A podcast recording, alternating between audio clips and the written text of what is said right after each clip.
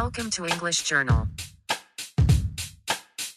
Check it out. Yo, stop what you're doing, look and listen, read and speak. What you wanna do with your English ability? Magazine on the A to Z of language universal. The nocturnal page turner English journal.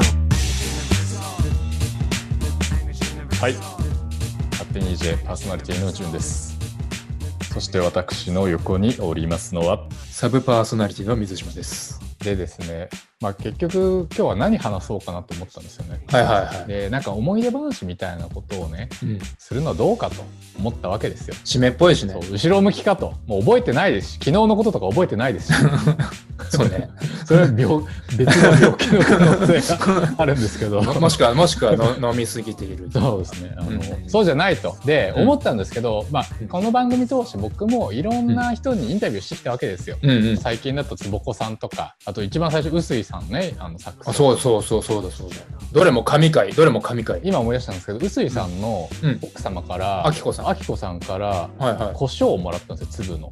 そうなんだ。で、えー水島さんにもあげてって言われて、一瓶、ネットで調べたら何千円かする胡椒をえー瓶で2つもらって、えあったら1個水島さんに渡してくださいって言われたんですけど、この間開封しました水島さんの分え いやうん、いいよ。どうだった？お美味しいの？美味しいの？えあのねめちゃめちゃうまいですよえー、ちょっとね今度なそういう話も調味料特集したいなんだよ、それ。僕調味料にはこだわりがあるんですけど調味料の話する前にちょっと番組から卒業しそうなことがちょっと気がかり 気がかりですね。置いといて置いといて。でねいろんなインタビューしてきたわけじゃないですか我々。うん、そうですね。ね。一人してなかったんですよ。お、誰だ？誰かな？誰だ？誰かな？誰だ？誰だ？誰だ？出ておいで出ておいで 俺っすか？俺です。俺です。そこの俺です。という感じで、そうそう、あのせっかく3年間ですよね。ね、そうですよね、3年ね間。月刊誌の、ね編集長としてご活躍された方にいやいや。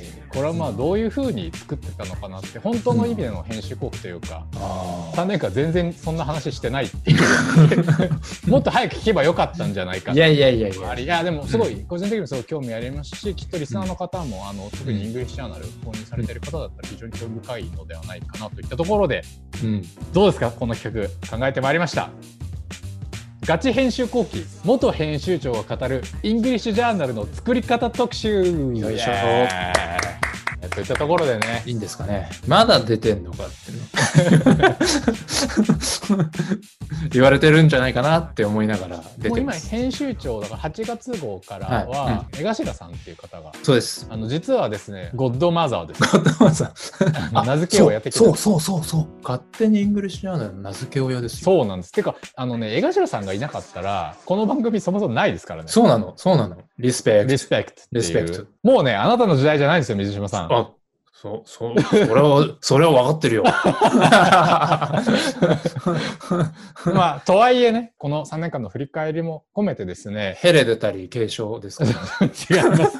ホラーですからね。あれが評判いい理由が僕全くわからないんですけど。僕ね、。まだ見てないんです。あ、そうですか。怖、怖いんでしょ？怖いっていうか、なんか、まあ、無駄に怖いですよね。えーまあまあまあまあまあまあまあまあ、ヘレ出たりしてくみましょうヘ。レデタリーしていこじゃあねということで、で、なんで、ちょっとざっくばらんに、あの、水島さんのこだわりですよね。あ、そうですね。水島さんのおこだり。わり。うんだからそれを、俺に来るよ。まあそれを、江頭さんがもらってるかどうかは知らないんですけど、それがヘレ、ヘレディタリーさヘレデんかわからないんですけど、くれくれで、くれくれで。今夜だけはくれくれでいきたいと思います。とということで、で事前にこういう話をして、実はもう4つですね、もうポイント上げてもらってます、おこだわり。じゃあこれ順に教えていってもらえますか、もう早速。あこのね、はい時間も時間なんで、もうね、0時40分ですからね。いつも何時から始めてるんだね、これ4つ最初教えていただいていいですか？あ、わかりました。じゃあ、え1、表紙。2、雑誌の構造化。3、読者を信じる。4、自己満足。この4つです。この4つで、この3年間の EJ が構成されていたわけですね。そうですね。興味深い。そして、端的すぎて全然わかんなかった。いや、教えてください、教えてください。これ、もしかしたら、あの、CNN の English Express の人も聞いてるかもしれない。水島さんの秘伝のタレじゃ4つ、は、はいい教えていただければと思います。はい。まず表紙ですよね。はい、まず表紙。紙に、まあ、こだわりました。EJ 電子版とかも出してますけど、書店の棚に置かれるものなんで、手に取ってもらわないことには売れないじゃないですかあ、。そうですよね。まあ、細かいこと言うと、まあ、これ聞いてる社内の人が言うと、いや、EJ は定期購読もあるから、そんなにね、こだわってもしょうがないぞ、みたいなね。声がね、聞こえてくる？あの、それ、内輪の視点すぎです。こだまでしょうか？こだまです。いやいや、まあなんで、まあ一応その、やっぱ紙の雑誌という形で出しているからには、はいはいはい。なんだろうこれ、ちょっと見てみよう、パラみたいなことがなんなないと始まらないわけですよね。あ、でもそういう意味だと表紙ってやっぱり本当顔ですよね。そうなの、本当に顔なんです。す。なので、謎の表紙も今までありましたけど、それも含めて、はいはいはいなんか。こう、手に取るきっかけになるようなものっていうことで、まあ結構デザイナーさんと、それこそ二人三脚じゃないですけど、やってきたこの3年。うん、結構こだわって。それはなんか、ビフォー水島、アフター水島で違うものなんですか？ああ、なんかまあよく言われるのが、やっぱハリウッドスター路線みたいなのがずっとあったのから、まあちょっと、なんなんだこれみたいなものに変わっていったみたいな。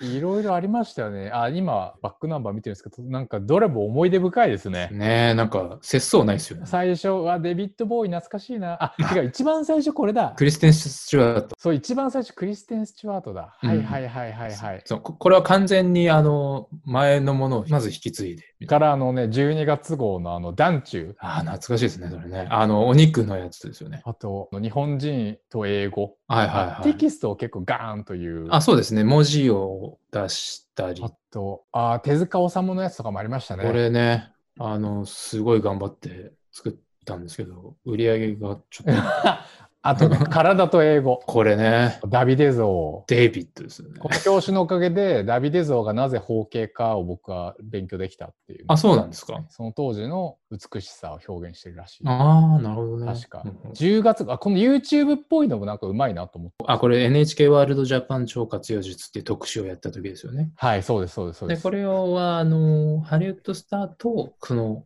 中身の特集を融合させた系。そう、うまい、うまいこと。うん、うんそうそうそうそう。そういう時もたまにあるとかね。まあ、基本的にはその中身をどういうものかを表現する、したいっていうのが、まあ僕の一番のあの目的として、その、まあ今までだとインタビューを、インタビューの写真を載せるっていう方針だったんですけど、まあ、もっとなんか特集主義みたいにしたかったんで、特集の面白さを伝える表紙がいいなっていうのはすごいあって、まあだから特集を目玉にしたかったんですよねなる。ほど。ちなみに、この EJ の特集って、大体どういうふうに作っていくものなんですか？だいつ頃決まるものなんですか、これは？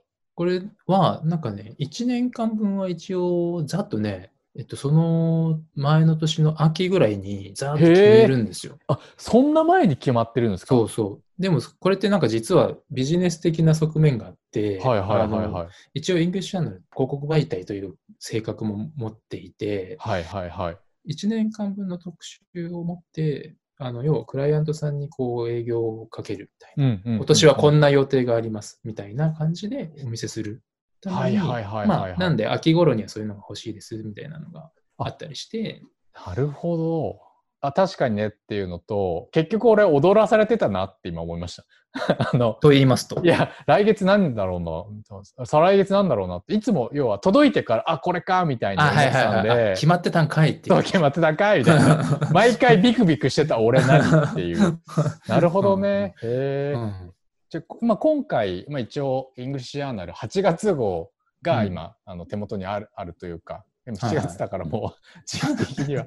これいつ配信されるんだろう 出た、またその話。この8月号が出るときっていうのは、はいはい制作時期はどれぐらいなんですか？えっと、基本的にはその月号の数字マイナス3とか4とかっていう感じななんですよね。まあ、そもそもあれですもんね、月号のうんマイナス1の時期に販売されます。そう。だから8月号だったら7月の6日発売なんですよ。はいはいはいで。その前の月の6月の15、16、17ぐらいが考慮って言って、はいはいはいはい。すべての原稿を赤字入れてデータを直して印刷所に全部入れてはいはいさよさよな。らお印刷してくださいお願いしますっていう日がその6月の17、8とかあー15、16とかなんです。いやだからまあ5月の中旬ぐらいから6月のその考慮までがそのはいはいはい月号にどっぷりかかってるみたいな8月号イメージであれば。はいはいはいはい。なんですけど、その取材だったり、えっと、インタビュー取ってきたりみたいなのとか、あと原稿書いていただいたりとかっていうのを、その次の号とかでもやってるわけですよ。だから9月号でももちろんやってますし、なので、いいっぺんに3号ぐらい動かしてるみたいな。え、それ何人ぐらいでやってるんですか？いや4人とか5人とかですすごいですね。うんで、回している。で、まあ、英語学習誌っていう形なんで、やっぱちょっと普通の雑誌と違うのは、やっぱ英文の設定、翻訳しなきゃいけない。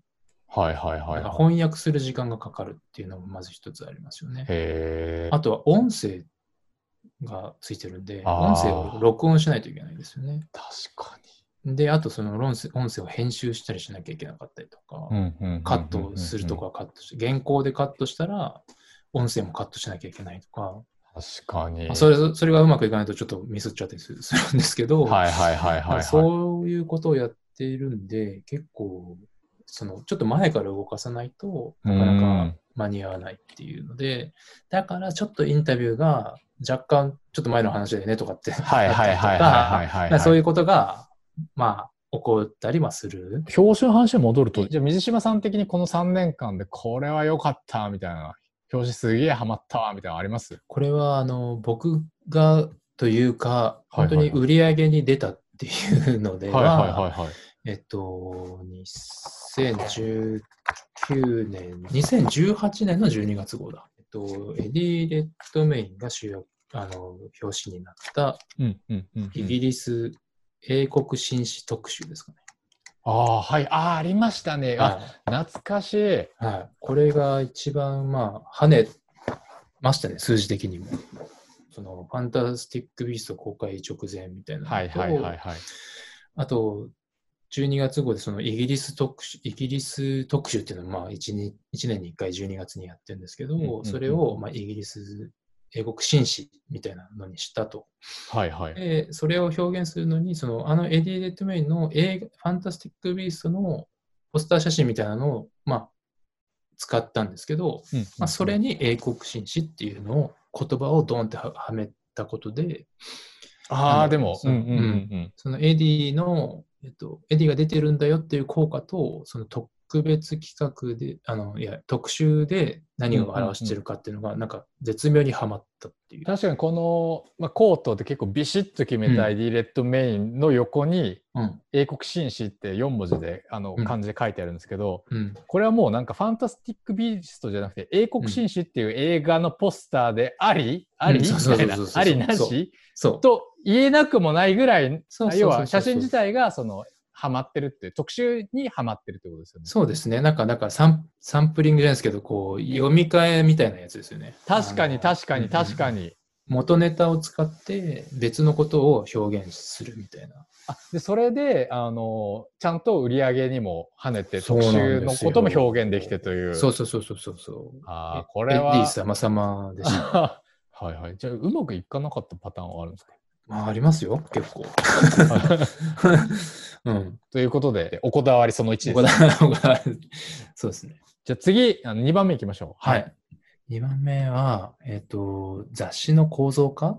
雑誌の構造化。はい。要は動線っていうんですか？さっきは表紙の話だったんですけど、今度はそのうんうん中を開けた時のリーダーズジャーニーじゃないですけど、読む人がどういう道筋をたどるのかとか、うんうんどういうところから読んでほしいのかとか、はいどこに手を止めてほしいのかとか、そういうことをデザイナーさん、これも本当にデザイナーさんの本当に仕事が素晴らしいというか、はいはいはい。僕もこの EJ を3年間やる中で、そのデザイナーさんからいろいろこう学んできたっていうか、うんうんうんうん。でそういうところまで考えてややるんだよっていうことを結構教えてもらったって感じですあ、紙のデザイナーさんは。そうですね。へあの、紙ならではの、そのやっぱりこう、効果というか、があって、えっと、うんうんうん塊によって、こう、紙質を変えてたりするんですよ。ーはいはいはいはい。例えば最初のカラーページは少しつるっとした紙使ってうんいて、で、その次の特集は、えっと、もうちょっと、ちょっと厚めの紙使ってて、うんで、へ最後の塊はこうガサガサっとしたこう。で、これをこう、紙質を分けることで、バラって開いたときにパッとそこで開くみたいな。ーはいはいはいはい。ある、んですよ、ね。なんかそういう物理的なというか、そうそうそう。物理的にそこに開いちゃう。そこに持ってきたいと。うんうんうんうんうん。今の EJ だと、パッてやったときに特集の前に来ると思うんですよ。ああ、はいはい、来ます来ます。これ、はい EJ 単語帳っていうコーナーが特集の前にあって、そう。ここだけなんか紙幅がそう。短くなってるんですよはい。小口っていうんですけど、このまあ横はいはい幅というか、その紙の端っこをちょっとはいはい立ち落とししてるんですよね。へえ、はいそうはいはい。すると、こう、ペラペラってやったときに、そこにパツッと、はいはいパツッといく、あの、引っかかって開くじゃないですか。あであの開いた先がこのポッドキャストラジオそう大活用法ってなってっててこれがこの8月号の表そう。紙のと連動してるっていうか表紙のネタなんですよねこれが表紙を見て買って開けてパラパラっていくとちゃんとそこにパッと着地するようになってるそうでそうそうあとこ、のさっきこ小口とおっしゃいました？はい。この EJ 単語帳この短くなってるのもこれがまた単語帳感というかそうそうちょっ。とおまけのよくあるじゃないですか、うんうんうんあの別冊みたいな。そうそうそういう感じがちょっと出てて、そうですね。うんで、さっき、こう、バサって開いたら、右側が特集のページになってますけど、はいはい今度左み、その EJ 単語帳、左には EJ 単語帳の一番最後のページが来てますよね。来てます来てますうん、で、そこに何が書いてあるかというと、インタビューへのページ数が書いてあって、はいはいはい要は、このと EJ 単語帳って、EJ のインタビューの中から単語を引っ張ってきているので、はいはいはいはい。えっと、この単語帳に載っているインタビューは71ページですよっていう動線にもなってるから、見せたいところをこうに行ってしまうっていうような孔明の罠ですね。みたいになっている。はい今の EJ だとそういうふうになっていて、まあこれも本当にデザイナーさんとの話で、まあ、こういうふうにするといいんじゃないですかね、みたいな話をもらって、おーっていう感じでいただいたんですよね。行で、なんかわれポイント、そう。で、こういう、さっきも言ったような、こう、なんていうんですかね、物理的にフィジカルに開けたいページを開けられるというか、はいはいはいはい。っていうのが本当に紙のあの特徴だと思っていて、はいはいはい。よくその電子書籍がこう流行り始めて、それでもなお今その、まあ、もちろんその部数とか下がってきてますけど、はいはいはい。僕は結構残るなとじ個人的には思ってるんですね。要は紙の質感がとか、はいはいはい。紙の開いた時の匂いがとかっていうものではなくて、はいはいはい。さっき言ったような機能面で優れてるんじゃないかなと思思うんです。よくそのデジタル媒体はすごいこうランダムアクセスが得意なのが特徴でまあアナログ媒体だとこうシーケンシャルなものだみたはいはいはいな言うけど、その暴力的なランダムアクセスっていうのは結構紙の媒体ではできるっていうか、さっき言ったような要は指に引っかかるとか。とかガサって開けるみたいな。あ、でも確かにこの雑誌をパラパラするときに、うんなんかこの2秒とか3秒、ガーっていう時の、うんなんかその無意識下における情報処理みたいなのって、うん結構すごくて、Kindle とかだとできないですよね。そうなんですよね。意外とその強引なランダムアクセスが苦手なのかなってちょっと思ってうん、なんか美味しそうなところをパラパラって2、うん3秒でなんか分かるっていうのは。そうそうそうそう。まあレコードとかもね、なんかあの最初結構やっぱり普遍的になってくるんじゃないかなって思うのはそういうところかなって思ってて、て針を落としたいところに落とせるじゃないですか。はいはいはいはいはい。なんか適当に落とせるじゃないですか。暴はいはいはい力的に。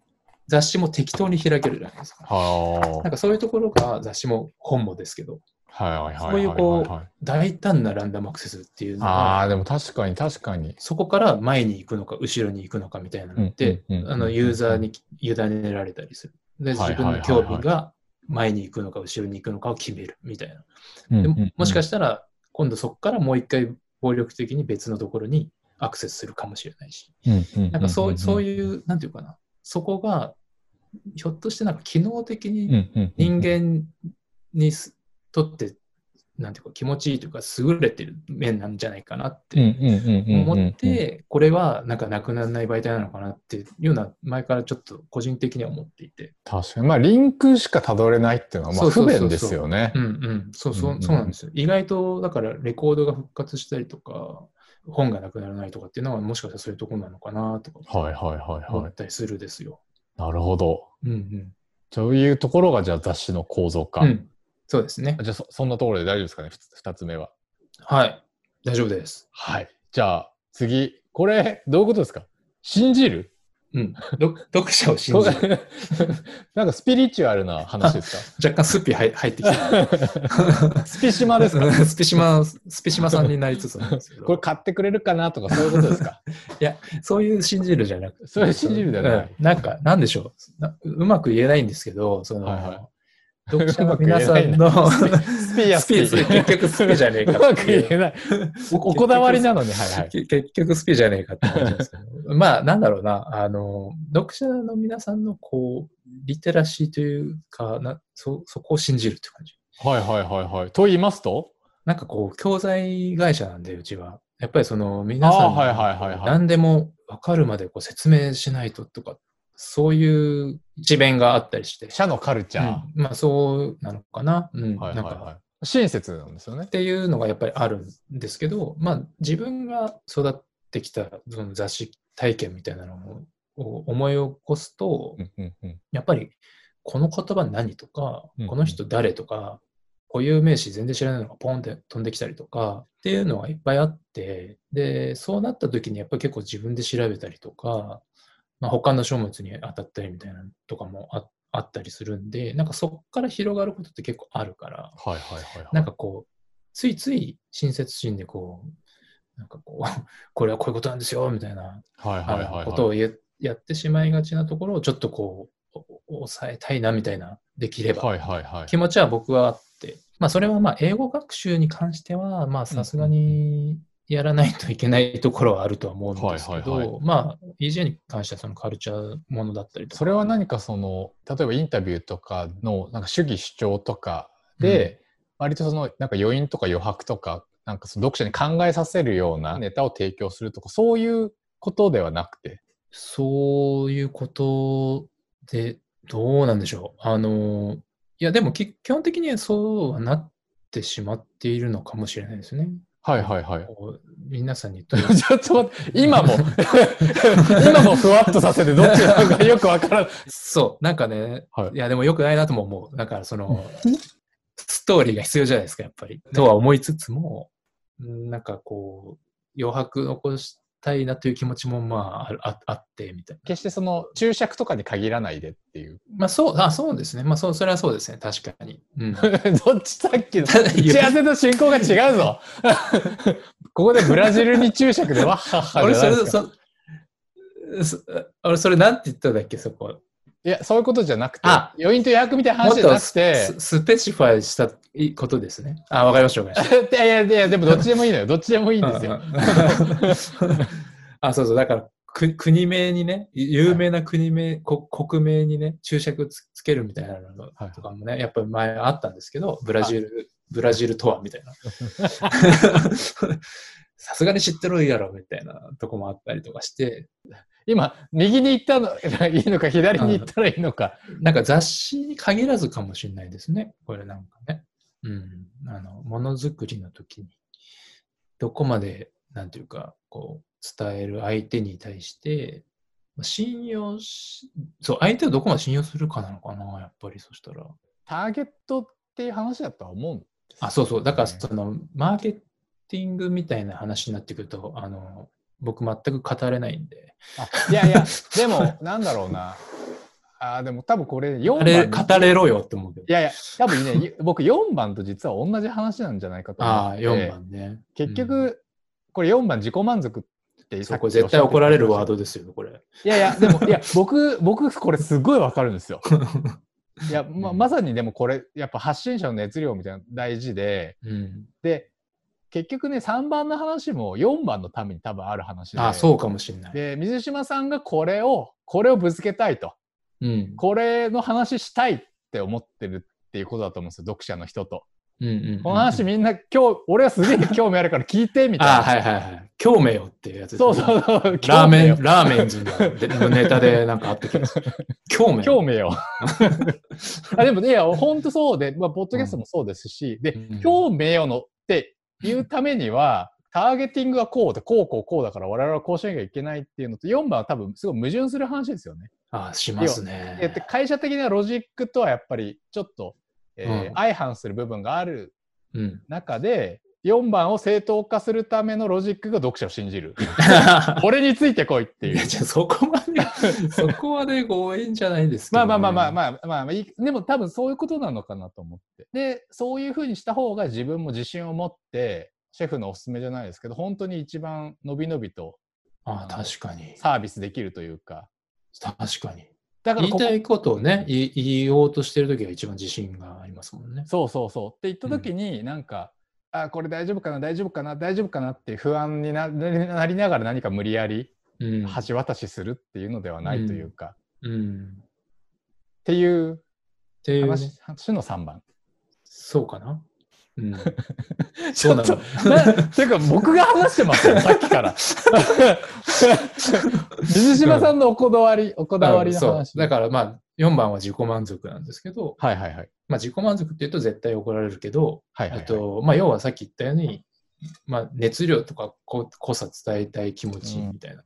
で、ひょっとしたらそのマーケティングとか、売れる、売れ、売れないと意味がないよっていうところから乖離してしまってるんだけど、うんうんまあ僕はたまたま EJ にこう配属されて、せっかくこの環境で、雑誌という環境でやらせてもらえるんだったら、まあちょっとそこは追求したいなって、やれることしかできないですよっていうと感じでやってましたね。だから自分がやれる、自分がやれやれることしかやれなかった。まあだから結構し、なんなんていうか贅沢させてもらったような気がしますけど、まあそういうことです。だから3と4はつながっているのかもしれない。だからその熱量と、こっちの熱量と、はいえっと、届ける先の、届ける相手を信用してのこっちの熱量と。はい話しようぜ。さそうか、ジュンさんささっきいいこと言ってくれましたね。なんか、話しようぜ。この話しようぜっていう、その感じね。その感じ。その感じ。あの、うん聞いてよっていう。聞いて聞いて、ちょっと聞いて聞いて、そう。そう、この前これ見つけてきたんだけ？ど、これ聞いてっていうのは確かにある。きっとこの人たちなら、うん聞いてくれて、うんきっと何か返してくれるだろうみたいな。そうそうそうそうそう。あ、それあるかも、あるかも。あの、合図中打っててくれない人に話すのすごい大変じゃないですか。間違いないですね。昔、あの、電話で、仕事で、あの、電話の相手の方が全く合図中打ってくれなくて、話がどんどん上上滑りししていって、はいはいはい。それを取り繕うためにまた別の発言しちゃって、無限地獄みたいな感じ注釈入れまくってく。注釈入れまくってそうそうそう。あこれはそういうことで、で、で、で、あの、なんですけど、みたいな、こうどんどんどんどん、はいはいはいはいう合図くれよ、みたいな、あるじゃないですか。え、じゃあすみません、水島さん、これからどうされるんですか？これから？はい。今ちなみにどの部署に？今ね、日本語教育の部署に移動はいはいはいしまして、だからもう完全に英語から離れているんですけど、すごい大胆な人事ですね。そう、あの、僕が実はですね、日本語教育の勉強をずっとしてたんですよね。はいはいはいはい入るまで。へえ。なんかそれをこう、吹聴してたら、じゃあそこに行けばみたいな。じゃあ、あれですか、あじゃあな、なんだかんだ言ってうん、希望の移動的な。あの、親和性のあるとこでありますよね。はいはいはいはい。うんうんじゃあ、これから、じゃあまあ、こういった経験も踏まえて、なんか水島さんはその職業人としてどういうふうに生きていかれたいんですか？一人のプロフェッショナルとして何かございますでしょうか？いやもうそれげえ、なんか、すげえ、笑われてる図が想像しできてるんですよ。いやいやいやいやいや。これを聞いた人にププって言われてるのは、いやいやいや名人名って分かってるんですいや。全然そんなことないと思いますよ。いやでもなんかささっきの話の本当に地続きというか同じことで3番、さっきの3番、4番が意外と適当に言った割には自分のコアにあるんだなっていうのは、んさんとの会話で分かりました。な 今、まあつまり自分が作ったものを通して話をこうしようよみたいなことなんですね。はいはい僕がやりたいのってそういうとこだったんだなっていうのが分かりましたよ。じゃあもう本当に EJ って天職だったんですね。なんか、あ、なんか本当贅沢させてもらいましたね。本当申し訳ないですね、本当に。じゃあ水島さんがもう一個いいですか？もう一個質問していいですか、じゃあ水島さんが話したいことって何なんですか？ああ。ほう。やっぱりなんかこう、小さい声の、小さい声を聞きたいっていうか、なんか、はいはいはいはいはいはなんか、そういうところじゃないですかね。い。なんかこうへ埋もれてしまいそうなものだったりとか、ーはいはいは何か大きなものに巻き取られそうになっていることだったりとか、い。はいはいはい。そこに気づいて、気づこうよみたいな。気づいて、はいはいはいはいはい。うん、まあだからブラック・ライブズ・マターもそうですし、まあすごい、僕、今までやってきたことは結構せ政治色の強いことだったかもしれない。うんうんうんうん。香港の民主だったりもそうですし、うんうんうんブラック・ライブズ・マターもそうですし、とかっていうのを考えると、やっぱりそれなんかこう、なんか自分たちには関係ないかなと思いつつ、うんうんうんなんか本当はそれは地続きの話だから、うんうんなんか聞き逃しそうになるような声も聞きましょうみたいな。例えばその、まあジェンダーの話とかもなんか、もしかしたら自分は本当に無自覚になってしまっている部分もあるたりするじゃないですか。だから自分も勉強したいしとか、なんかそういうのに興味ありますね、やっぱり。わかりました。ありがとうございます。じゃあちょっと、まあ、どういうね、フレームの中で今後、またやられるかわからないんですけど、なんとなく、はい。うんじゃあ今後も、さよなら。早い早い早い早い早い早い早い。はい。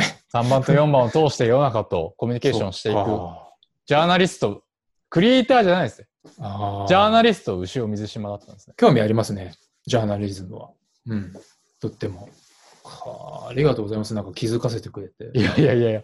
うん、今後もね、うん、牛尾水島に期待ということで。次回作に。はい。じ次回作に期待だ。みたい牛尾先生の次回作にご期待くだなあのさい。ジャンプの12話で終わっちゃう。いやいやいや、3年やりましたからね。まあね、まあね。はいはい。ありがとうございました。えっと、水島元編集長に伺いました。えーガチ編集後記、元編集長が語る ENGLISH JOURNAL の作り方特集でした。最後に水島さん何か言い残したことありますか？ちょ、待てよ。はい。どうしました？まだなんか5番目のこだわりですか？おおい、ジュジュン。待って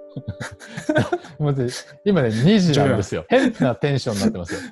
まあ、2時のテンションですよね。2時のテンションです。いわゆる2時のテンション。いわゆる2時のテンションです。俗に言う、俗に言う。世に言う2時のテンションです。酒も飲んでないのによく、ね、僕はあの酒飲まずに、はいあの、このカラオケでビーズのレディナビゲーション熱唱できますから、やばい、やべえやつじゃないですか。元気になるお薬を。元気になるお薬。ざ 全然、全然やってないですよ。あ、そうですか、そうですか。はい。全そこは大丈夫です。そこは大丈夫ですか。クリーン。アイムクリーンです。はい。あの、モンスターエナジー的なね。あ、そうですね、そうです。はいやってるかい。合法、合法の方。はい、あ、合法。はい、合法の方、はいたしなんで。はいいや、ね、違うでしょ違うでしょ、ジュンさん。さっき、まあ僕がね、その編集後期やらせてもらったけども、そもそもこれ、ジュンさんが、えジュンさんも卒業でしょ？フォースゴーストです。フォースゴーストになるんでしょ？あ、お同じ、同じこと。同同じ。もう突っ込んですら、突っ込んですらくれない。卒業イコール、そうですね。フそうですね。ォースゴーストになるわけじゃないですかなぜご卒業なさるのかというのを、ちょっとここでご説明いただけると。今なんかね、いや、違うんですよ。ちょっとそれ説明しようと思ってたんですけど、ええ水島さんの話が最後ちょっといい話すぎて、トゥルルルー、トゥルルルルルルあ、それ聞いたことある、それ聞いたことかかかかってるんで今。あ、あ、終わったっていう。いやいや、ね、アカウンタビリティですよ。説明責任。ね、じゃあちょっとさサクッと、サクッと、サクッと。とじゃあちょっと。聞いていこうは聞いていこうかかってこいよ、かかってこいよ。いやいや、かかって、いやいや、かかってこいよ。いやいやいや、あなたがかかってこいよ。あなたがどんどん来いよですよ。やめる理由を積極的に説明するやつだっていますか？いやいやいや、なあれですか？やっぱりあの、お仕事の方が、やっぱりこう、メインのお仕事の方がお忙しいとかってやっぱりそっちですかね。あ、もうね、端的に、それですね。それか。そう。シンプル？あのまあ、本業その ICT あのインターネットで教育でみたいな領域なんですけど、まあ、今コロナの中で、まあ、社会的なニーズが高まっていたり、うん需要がある中で今どちらに注力すべきかでどっちも僕の可愛いプロダクトというかうんなんですけど、うんうんより注力するんだったらみたいなところですね。で、うん。まあ水島さんも辞めちゃうし。そこ。ていう。まあまあそれはだ結果結果的なあれですけど、まあまあ。まあでもその前からそのねあの4月から頻度とかを、まあ、させてもらってうんうんそうですよね。みたいなはい。うん。水島さんのそう前からだったんで、うん。というとところで、まあ、ざっと言うとアメリカンホットトピックスアーロ君が忙しくなって辞めたのにその時の僕は思ったわけですよ。うんうんなんだ本業が忙しくなっ ってて、って思ったと。え、やめんなよか、やめんのかよって言ってたのに、うんまあ、あ、うん、そういうことだったのかなっていう、それが分かったと。分かったというね。まあ、正直、なんかまあ、もうブログちょっとやめますぐらいな感じじゃないですか。うんうんうんあの、だって、ポッドキャスト始める時もノリで始めてますし、まあそうですよね。だからまあそんなに大げさな話じゃない。まあでもなんかその楽しかったな。楽しかったですなんかね。いい夢見ましたよね。いや、そう。そうなの。結構いい夢見結構、ましたよね、結我々。構思い。いがけず、いろんなことがあって、はいはい。THU とかね、今年はちょっとコロナでなくなっちゃって。で THU とかにも誘っていただきましたし、うん誘っていただいたりとかね。トークイベントとかもやらさせあんなそうのそうそう。あれ夢でしょあれ、夢っすねあ。れ凡人の夢ですよ。あの、いや、僕ね、夢ね、うん凡人純系の夢、いくつも叶えました。あの、FM デビューでしょ。あ、FM デビューした、ね。月刊 C でエッセイを、な謎のエッセイを書く。すごい。エッセイ書き散らすのとか芸能人の夢ですよ。すごい。どんだけプロダクトアウト叶えたでしょ いい夢見たなそこから瞑想さんにつながりつながりの、のラップ選手権で、ポッドキャストアワード。この流れすごかったよね。あ日本にバレちゃうのかな、俺たちの。文化人枠。そう。ついついに、日ついに俺ら見つかった？見つからなかった。見つからなかった。結局見つからなかっ結局見つからなかったね。た。うんまあでも、まだわかんないですから見つかり待ちですから。そう見つかり待ちですし、あと、そうですね、もう一回やるんだったら、ちょっとこのフォーマットだとやっぱり限界がどうなんですかね。まあ、もうバレバレてると思うんですけど、僕も水島さんも、そんなに英語勉強するの超大好きじゃないですよね。勉強はあんまりしなかったかな 正直ね。最初から入り間違ってるんですね。あ、英語は 枠、枠ではなく。枠ではなかった。うんうん。いやだからそこが作戦の妙で、要は我々ね、そう文化人枠としては、うん。十分にね、専門性がないがゆえに、あの普通のカルチャー系番組をやっちゃうと、専門性がなくて全然目立てないから、あ、なるほど。英語教育みたいな中でちょっと目立とうみたいなそういう作戦だったわけですよ。なるほど、なるほど。そいつらの中だとちょっと異色になれるぞみたいな。でカルチャー寄りだぞみたいな。はいはい。なんですけどそこでもメインストリームになれないことが 今夢は見ましたけど夢は見ましたけど夢は見ましたけど、なんで大丈夫です我々は今度こそあの水島さんはクリエイタージャーナリスト枠でラジオデビューをするという方向が決まりましたし いや、決まってないです。僕もちょっとねもうちょっと自由に一回白紙戻してまだまだ挑戦したいなと思ってますしもう僕あのねこのね水島さんとこの番組を通して出会えたのはもう人生の財産ですよ。いやマジでマジで。マジで？だって、え、水島さん、僕のいくつ上ですか？え、え、10, 10は上じゃないです、ね。10は上じゃないですよね。結構上なんですよでもなんかこう、普通に、普通にと友達かいっていう、この、いや、もう、と友達ですよね。ね、ひょっこりね、ひょっこりね。アマチュア、ポッドキャスト友達ができてしまって。いや、楽しかったですね。なんで、まあちょっとな何かこの、あの水島さんとのうん。作るだったりなんかするっていうのは今後もぜひやっていきそうですねたいですし、はい。3年間、あの、イングジャーナル、あの、編集長としてやらせていただき、いろんなことを体験できたし、いろんなこと勉強になったし、いろんな方と会えて、そしていろんな読者の方ともこうやって出会うことができて、で、ポッドキャストでいろんなリスナーさんと、ね、出会うことができて、本当に感謝しています。本当に楽しかったです。ありがとうございました。はい。あの、 ENGLISH JOURNAL はまだまだ続きますし、えっと、私自身はですね、なんだかんだ言ってこれ編 遅れてるんで、あれですね、9月ぐらいまで出そうです。はい。出ることになると思います。はい皆さんもう少し、えー、少々お付き合いいただければと思います。ということで、えー、勝手に DJ パーソナリティの順でした。えー元編集長の水島でした。